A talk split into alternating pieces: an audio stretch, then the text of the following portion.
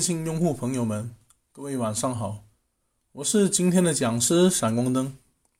近几天有朋友问我，区块链里的挖矿矿工是什么意思？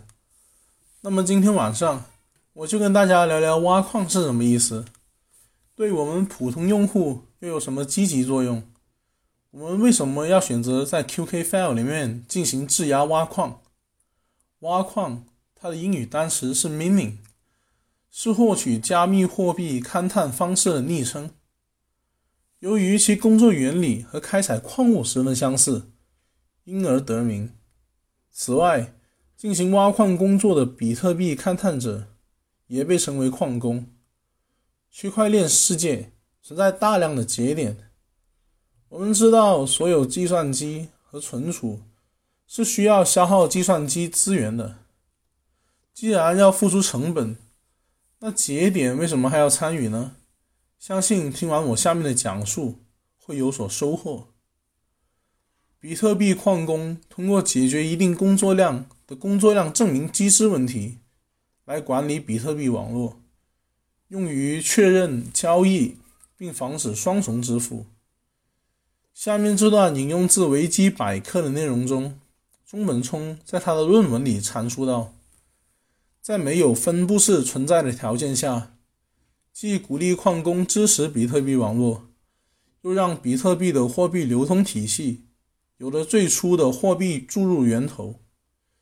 中本聪把通过消耗 CPU 的电力和时间来产生比特币，比喻成金矿消耗资源，将黄金注入经济。比特币的挖矿与节点软件。主要是透过点对点网络、数字签名、交互式证明系统来进行发起零知识证明与验证交易。每一个网络节点向网络进行广播交易，这些广播出来的交易在经过矿工，也就是在网络的电脑上验证后，矿工可以使用自己的工作证明结果来表达确认。确认后的交易会被打包到数据块中，数据块会串联起来，形成连续的数据块链。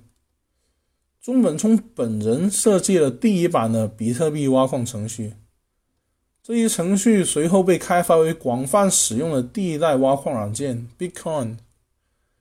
这一代软件从2009年到2001年中旬都比较流行。每一个比特币的节点都会收集所有尚未确认的交易，并将其归集到一个区块数据块中。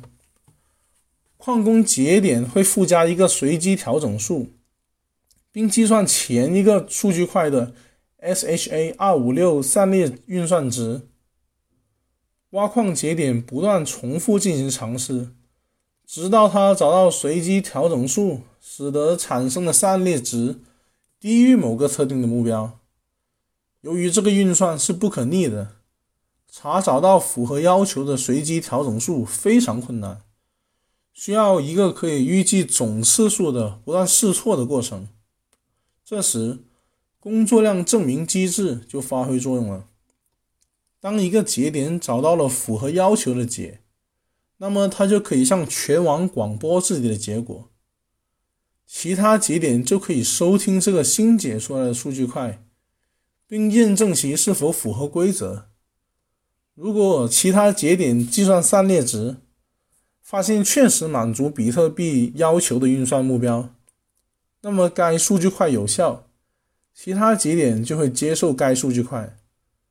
因为在许多区块链的设定里，完成记账或者其他区块链设定要求的节点。可以获得系统给予的一定数量的加密货币的奖励，这个奖励过程也就是加密货币的发行过程。因此，大家形象的把记账称为挖矿。区块链世界里的矿工通过共识机制中的要求来管理各类区块链网络。加密货币使用分布式分类账或区块链来记录信息。而不是将账户集中在单个实体，比如银行或集中在线支付系统中的权限。因此，需要达成一般协议，以记录区块链上的每个地址、交易等平衡等信息。除了将接收到交易信息打包到数据块，每一个数据块都会允许发行一定数量的新比特币，用来激励成功发现数据块的矿工。比特币系统按照预定的货币增发节奏，决定发行的比特币数量。如果其他支付交易有给手续费的，那么矿工还会获得手续费。由于矿工可以自行决定是否将某一个交易数据打包到数据块中，因此矿工可能优先选择交易手续较高的来打包。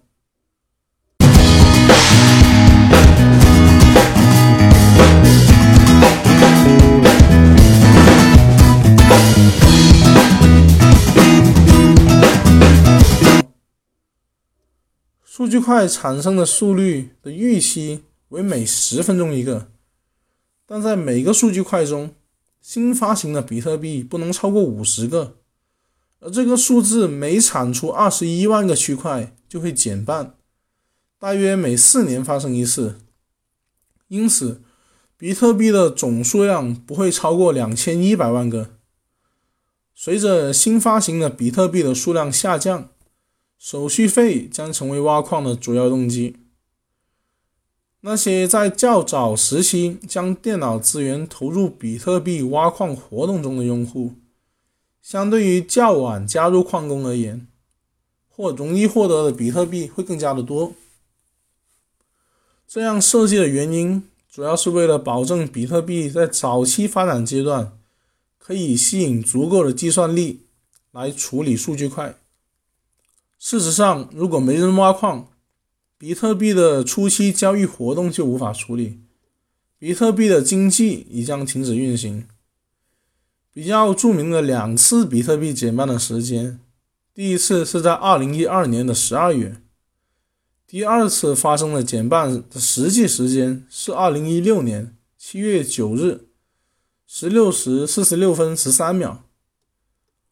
为了使得数据块产生的速度大约维持每十分钟一个，产生新数据块的难度会定期调整。如果数据块产生的速度加快了，那么就提高挖矿难度；如果数据块产生的速度变慢了，那么就降低难度。比特币系统在每隔二零一六个数据块被产出后，这个过程大概有两周的时间。会以最近这段时间的数据块产生速度，自动计算接下来的二零一六个数据块之的挖矿难度。换句话说，就是挖矿的难度越高，由于 ASIC 计算设备的爆炸式加入，当前的挖矿难度呈现了几何级数的上升。当前平均每十五天增加百分之五十的难度。让普通个人挖矿者的挖矿工作变得异常困难，所以所有的共识机制都旨在通过网络攻击成本高昂，并有利于保护网络来保护区块链网络。早期的一些币种采用的是 POW 共识机制，即在工作证明 POW 机制中，网络中的计算机也就是矿工。努力的解决由数学函数重复组成的加密难题。以比特币为例，发现具有特定属性的哈希的第一台计算机或计算机网络，大约每十分钟就会获得少量比特币。但 POW 机制下的矿工们挖矿会造成大量的资源浪费。同时，持币的人没有参与决定该区块链走向的权利。近几年出现了 POS 共识机制及股权证明，不要求计算机重复进行运算，因此就更加的节省了资源。POS 用验证器代替挖矿，矿工们将一些加密货币锁定为存款，一组验证器。轮流提议对下一个块进行投票，每个验证器的投票权重取决于其存款的大小。当验证人发现他们认为可以添加到区块链的区块时，他们将通过下注来验证它。验证者将获得与其投注成比例的奖励。持有该条区块链的加密货币的任何人，都可以通过发送特殊类型的交易来锁定他们的资金，从而成为验证者，也就是 POS 共识机制里的矿工。但所有的确认都只是一个概率上的表达，而不是一个确定性的事情。同时，极端情况下会带来不好的结果。不持有 POS 机制对应币种的人无法决定区块链的走向。由于比特币的全网运算水准在不断呈指数级别上涨，单个设备或少量的算力都无法在比特币网络上。获取到比特币网络提供的区块奖励，在全网算力提升到了一定程度过后，过低获取奖励的概率，促使一些 Bitcoin Talk 上的极客开发出了一种可以将少量算力合并联合运作的方法。这种方式创建的网站便被称为矿池。在矿池机制中。不论是个人矿工所使用的运算能力多寡，只要是透过加入矿池来参与挖矿活动的，无论是否有成功挖掘出有效数据块，皆可以经由对矿池的贡献来获得少量的比特币奖励，即为多人合作挖矿获得的比特币奖励也由多人按照贡献度分享。值得一提的是。当前全球约百分之七十的算力在中国的矿工手中。比特币矿工会对大部分的交易收取少量费用，其主要目的是防止有人大量发送无聊的小额交易，浪费网络资源。在将来比特币区块链的奖励较少时，手续费将会成为矿工收入的主要来源。比特币的手续费。会与该交易占用的字节数有关。当前比特币系统中手续费计算的计算标准，并非是强制性的，因此用户也可以在交易进行时不给予任何的手续费。但大多数矿工在组建数据块时，通常会优先考虑含有较高手续费的交易，以便在挖矿成功时能获得较高的报酬。因此，无附带任何手续费的交易可能会需要等待较长的时间才能被处理并纳入区块链中。此外，现在因为区块容量的上限由字节变成了兆，以及近期比特币比特币交易量大增的因素，手续费大幅上涨，而且等待交易被确认的时间也变长了许多。总而言之，矿工们都是区块链世界的勘探者，他们为维持区块链的稳定一直在努力着。当然了，我们也能通过 QK File 成为其中的一份子，或者已经是其中的一份子，这是值得骄傲并令人振奋的一件事情。那么今天晚上我们就分享到这里，我是闪光灯，我们下期再见，谢谢。